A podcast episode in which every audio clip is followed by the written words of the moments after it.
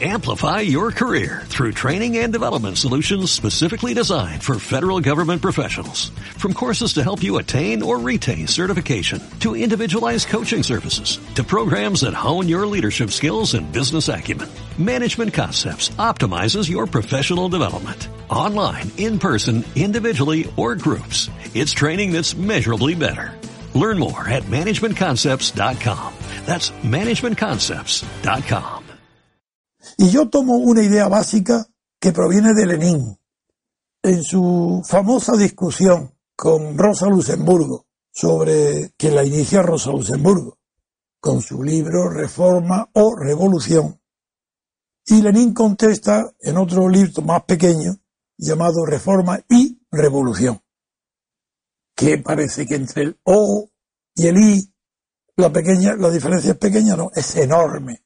Pero no porque el argumento empleado por casi todos los comentaristas, y es que si hay reforma liberal antes de una revolución, facilita los derechos de asociación, de manifestación y de libertad de los revolucionarios. Por tanto, la reforma facilita la revolución. Sí, eso es verdad, pero eso no es la diferencia esencial. La diferencia esencial es otra. Hay un gasto de energía en toda actividad humana. Desde un individuo andando hasta cualquier movimiento de masas. Hay un gasto de energía.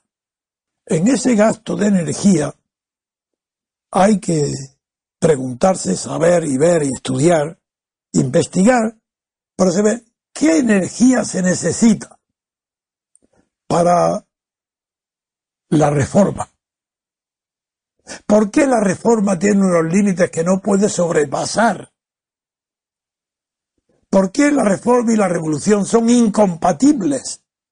Por la fuente energética. Claro, me diréis, no estoy hablando de física, estoy hablando de energía humana. ¿De dónde procede la energía de la reforma? En España, vamos a pensar en España, no en Polonia. ¿De dónde viene la energía de los partidos reformistas que quieren, todos quieren reformar la Constitución? ¿De dónde viene esa energía? ¿Dónde está? Dentro del sistema, dentro del régimen de partido, dentro del estado de partido, dentro de la monarquía de partido, está toda la energía que pueda moverse. Esa es la que se mueve con la reforma. La reforma procede de la energía del régimen que se quiere reformar. ¿Queréis más claro? Una reforma está llamada al fracaso permanentemente, porque no tiene energía exterior al régimen que provoque y produce la reforma. Tiene la energía que le presta el propio régimen. Por eso es limitado y fracasa. ¿Qué más da una reforma que otra? Eso no tiene sustantividad. Las reformas son adjetivas, decoraciones, cambio de fachada, pero nada de cambiar ni las reglas de juego favorables al estado de partido, exclusivamente la energía que actúa en la política española son los partidos políticos, nada más.